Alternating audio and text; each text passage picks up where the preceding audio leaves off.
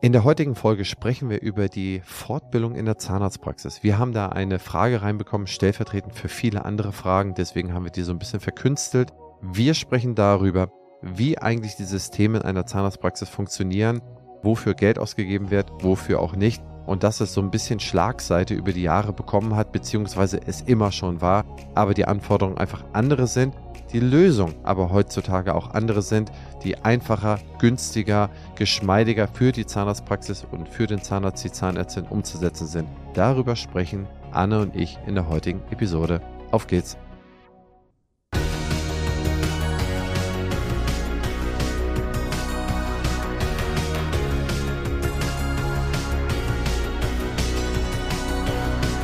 Partner dieses Podcasts ist die Bludenta GmbH mit dem Flash Zahnaufhellungssystem.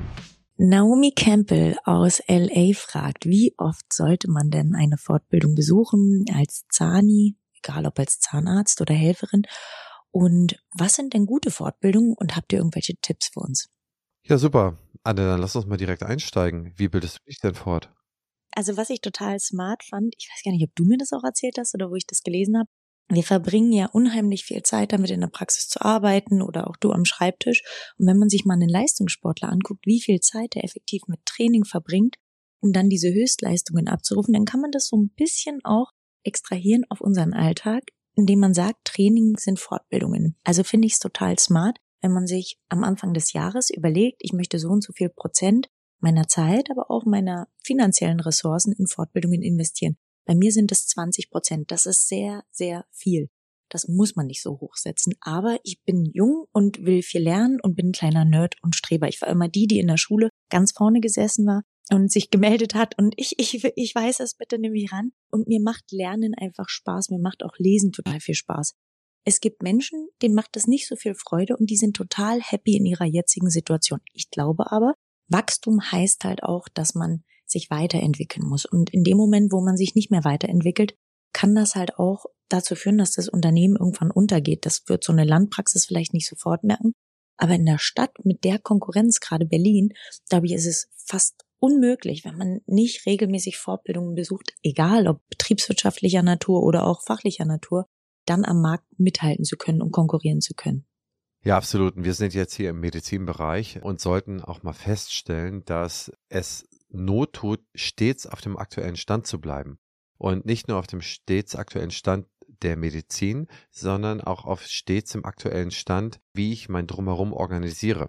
Man erlebt es ja, dass die Leute sagen, Mensch, 30 Prozent, 40 Prozent meiner Arbeitszeit geht auf die Verwaltung drauf. Ähm, als ich angefangen habe, in der Zahnmedizin zu arbeiten, da waren es irgendwie 12, 15 Prozent. Das heißt, ich muss es irgendwie hinkriegen, dass ich das alles auch effektiv halte. Und wenn ich es nicht sozusagen verfeinere, veredle und auch meine Mitarbeiter nicht veredle, dann drifte ich hier ab und habe viel weniger Zeit für die Medizin. Nehmen wir mal ein paar Zahlen.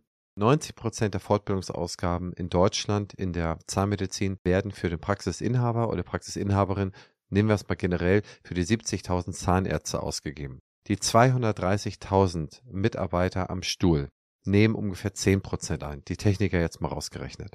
Ne? Das heißt, wir haben ein riesiges Missverhältnis zwischen der Ausbildung oder in der Ausbildung, in der Fortbildung, in der Veredelung für die Leute im Team versus den Behandlern. Und gucken wir uns dann nochmal an, dann haben wir das gleiche Pareto-Prinzip bei den Behandlern, wofür die dann wiederum Geld ausgeben. Denn nur die Behandler betrachtet, geben 80 Prozent, also über 80 Prozent ihres Geldes für zahnmedizinische, also medizinische Behandlung aus. Das heißt, wir haben so ein krasses Missverhältnis, wenn es darum geht, a, wen bilde ich aus und dann, womit bilde ich die dann aus? Und dann wird immer daher gesagt, die Verwaltungsanforderungen werden immer größer. Wir haben hier QM-Hygiene, dies und das und müssen den Schein abliefern, dann noch Röntgenschein, muss das aktualisiert werden. Und, oh weia, jetzt müssen wir auch noch 125 Fortbildungspunkte in fünf Jahren abliefern. Ja, das ist alles richtig. Aber wenn ich nicht die Tools benutze, um meine Praxis schnell zu machen, wenn ich nicht die Ausbildung für meine Mitarbeiterinnen ja sozusagen schüre und die Leute veredle, dann können sie das auch nicht umsetzen. Da sind sie auf dem Stand aus der Berufsschule von, was ich, 1998 oder 2008 oder 2015. Das wird alles fein sein, aber die Zeit geht weiter. Es gibt klügere Tools. Notfalls muss ich dann ein, zwei Prozent meiner Rendite erstmal wegschneiden, das heißt mehr Kosten produzieren, dass ich dann am Ende des Tages diese Ausbildung oder diese digitalen Tools dann sozusagen finanziere, vorfinanziere, so nenne ich das immer, denn am Ende des Tages werden die sich doppelt und dreifach auszahlen. Wir haben eine Digitalisierungsquote von ungefähr anderthalb Prozent. Das heißt, anderthalb Prozent der Umsätze einer Zahnarztpraxis werden für digitale Tools ausgegeben. Der Industrieschnitt ist bei vier Prozent. Ne? Das heißt, wir sind ein Drittel davon, ganz grob, sind wir bei dem erst angelangt, was wir für Tools ausgeben, um unsere Arbeitsabläufe effektiv zu machen. Und dann beschweren wir uns darum, okay, wir müssen händisch das machen, hier ist noch ein händischer QM-Ordner und hier ist das nicht richtig dokumentiert und so weiter. Es gibt all die Tools, beziehungsweise es gibt sie immer mehr. Also, ich muss investieren, um auf die Frage zurückzukommen, in die Fortbildung meiner Mitarbeiter, Punkt eins und dann bei mir in der Fortbildung nicht nur auf das Medizinische zu achten, sondern die Waage derart ins Gleichgewicht zu bringen, dass ich mich betriebswirtschaftlich, personell, leadership-technisch weiterbilde. Ich brauche nicht nur den Skill, ein Top-Mediziner zu sein, ich brauche den Skill, ein Top-Personaler zu sein, ein Top-Unternehmer zu sein, ein Top-Kommunikator zu sein. Diese Skills muss ich mir ebenfalls angewöhnen, antrainieren und da führt kein Weg dran vorbei. Jetzt kommt die Werbung. Mensch, Anne, was hat dich diese Woche geflasht? Erzähl mal. Ach, so ziemlich vieles. Aber weißt du, was ich ganz besonders toll fand? Wir haben den Partner für unseren tollen Podcast gefunden. Und wer ist das, Christian? Das ist die Blue Denta GmbH mit dem Flash Zahnaufhellungssystem, mit dem Straight Zahnbegradigungssystem und dem Sachs Weißer Shop. Liebe Anne, hast du von denen schon mal was gehört? Habe ich und ich bin total glücklich, denn auch wir haben in unserer Praxis das Flash Bleaching System etablieren können und die Patienten lieben es. Oder ich suche mir einen Partner, der meine Defizite ausgleicht. Also hier gebe ich mal ein gutes Beispiel. Wenn ich Personalgespräche führe, das liegt so ein bisschen an meiner Art, bin ich manchmal vielleicht zu grob. Also ich habe einfach manchmal so ein bisschen eine Forscherart. Das meine ich überhaupt nicht böse. Das, ich bin halt ein Landmädchen und mein Papa ist Landwirt. Ich bin so aufgewachsen, ja. Da war man manchmal so ein bisschen rauer Ton. Und ich habe aber meine Praxismanagerin, die ist eine zarte Fee. Also die ist einfach so liebevoll und wenn die so ein Personalgespräch führt, dann ist das einfach nochmal was ganz anderes. Aber die habe ich halt auch direkt im ersten Jahr einfach meine Management-Fortbildung machen lassen. Und da hätten jetzt viele bestimmt gesagt, was, wie kannst du denn im ersten Jahr so viel Geld ausgeben? Ich sag euch was, ich habe sogar zwei Mitarbeiter dahin geschickt. Ich glaube, der Kurs hat 5000 Euro gekostet oder so. Und zwei Mitarbeiter sind hingegangen. Und das, was die aber dadurch gelernt haben, ist ungefähr das Zehnfache wert, weil die ein ganz anderes sicheres Auftreten haben, auch anderen Menschen gegenüber. Die sind so selbstbewusst durch dieses Fachwissen, was die bekommen haben. Und es ist ein Zeichen der Wertschätzung. Was glaubt ihr denn, wenn ihr einer Mitarbeiterin so eine Fortbildung ermöglicht? Kann ja auch eine ZMP oder ZMV sein. Und ein toller Chef seid, dann wird ihr euch auch nicht verlassen. Darum ist es ja auch ein Riesenproblem in der heutigen Gesellschaft, dass wir ein Personalproblem haben oder viele haben ja einfach ein Problem damit, tolles Personal zu finden. Er spricht aber überhaupt nichts dagegen und selber die Leute auszubilden, den Azubi so toll zu fördern und zu fordern auch und den Fortbildung besuchen zu lassen, dass der selber dann, was weiß ich, die ZMP, die DH wird. Also ich glaube, da hast du absolut recht. Wir müssen so ein bisschen von dem Gedanken wegkommen. Wir gehen jetzt auf den 200. Füllungskurs. Das kannst du toll machen, wenn du sagst, hey, ich bin mit Herz und Seele nur Zahnarzt und ich will mich nicht um Bürokratie kümmern.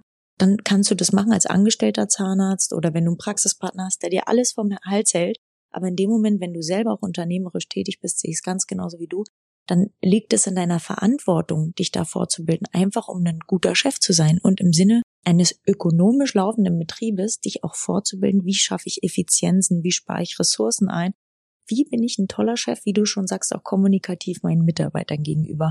Das funktioniert nur und leider leiden wir Ärzte ja so ein bisschen ran oder auch wir Zahnärzte, dass wir so kleine Höhenflüge gern mal haben und denken, wir können immer schon alles. Es ist aber nicht so. Die meisten Zahnärzte, die ich kennenlerne, und es soll bitte nicht blöd klingen, weil genauso geht's mir auch, haben von Betriebswirtschaft null Ahnung. Null, null, null Ahnung. Ganz wenige, ich gebe mal ein Beispiel, in Stefan Helker, der ist da richtig drin, der liest wirklich BWL-Bücher, der ist wahrscheinlich schon fast ein BWL-Studierter.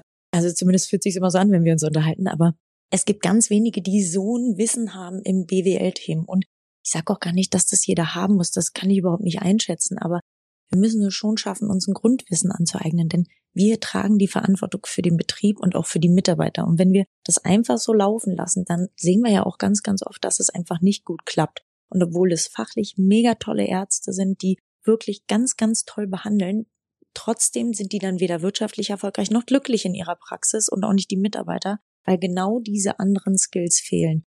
Deshalb würde ich sagen, liebe Naomi, es ist ganz, ganz wichtig, dass du einen Großteil, wenn du eine eigene Praxis hast, wirklich auch investierst in Fortbildung und dann aber auch in unternehmerische Fortbildung. Wir hatten da auch schon mal das Thema Coach, ist eine super interessante Folge, hör dir die gern nochmal an. Ich finde auch, was du gesagt hast damals, Bücher lesen. Wenn man sich am Anfang seiner Karriere vielleicht noch nicht diese teuren Fortbildungen leisten kann, weil nicht jede teure Fortbildung ist ja automatisch auch gut, ne? Wenn man sich die nicht leisten kann. Es gibt so viele tolle Bücher, die man lesen kann. Es gibt YouTube-Tutorials oder mittlerweile, da muss ich jetzt natürlich sagen, bin ich auch ein bisschen selber Influencer. Es gibt Crocodile, das ist eine Online-Plattform, wo es verschiedene Fortbildungen gibt, auch relativ günstig. Wenn man das mal vergleicht mit Live-Kursen, wäre es viel teurer. Ich glaube, dass das die Zukunft ist. Ich muss fairerweise sagen, ich bin da auch investiert. Ich glaube, dass das die Zukunft ist, dass viel online passieren wird und viel zu Hause und wir gar nicht mehr so oft irgendwo hinfahren werden. Ich glaube, wenn Naomi stellvertretend für alle unsere Zuhörerinnen und Zuhörer das Bild einer Zahnarztpraxis einmal so betrachtet, dass es ein Lebenszyklus ist. Das heißt, die Zahnarztpraxis geht immer entlang eines Lebenszykluses. Und dieser Lebenszyklus, der startet dann irgendwann, man gründet, dann wächst man, irgendwann hat man sozusagen sein maximales Wachstum erreicht und dann degeneriert man wieder, bis die Praxis dann irgendwann abgegeben wird. Und dieser Lebenszyklus, der setzt sich zusammen oder die Treiber des Lebenszyklus aus Humankapital und Betriebskapital.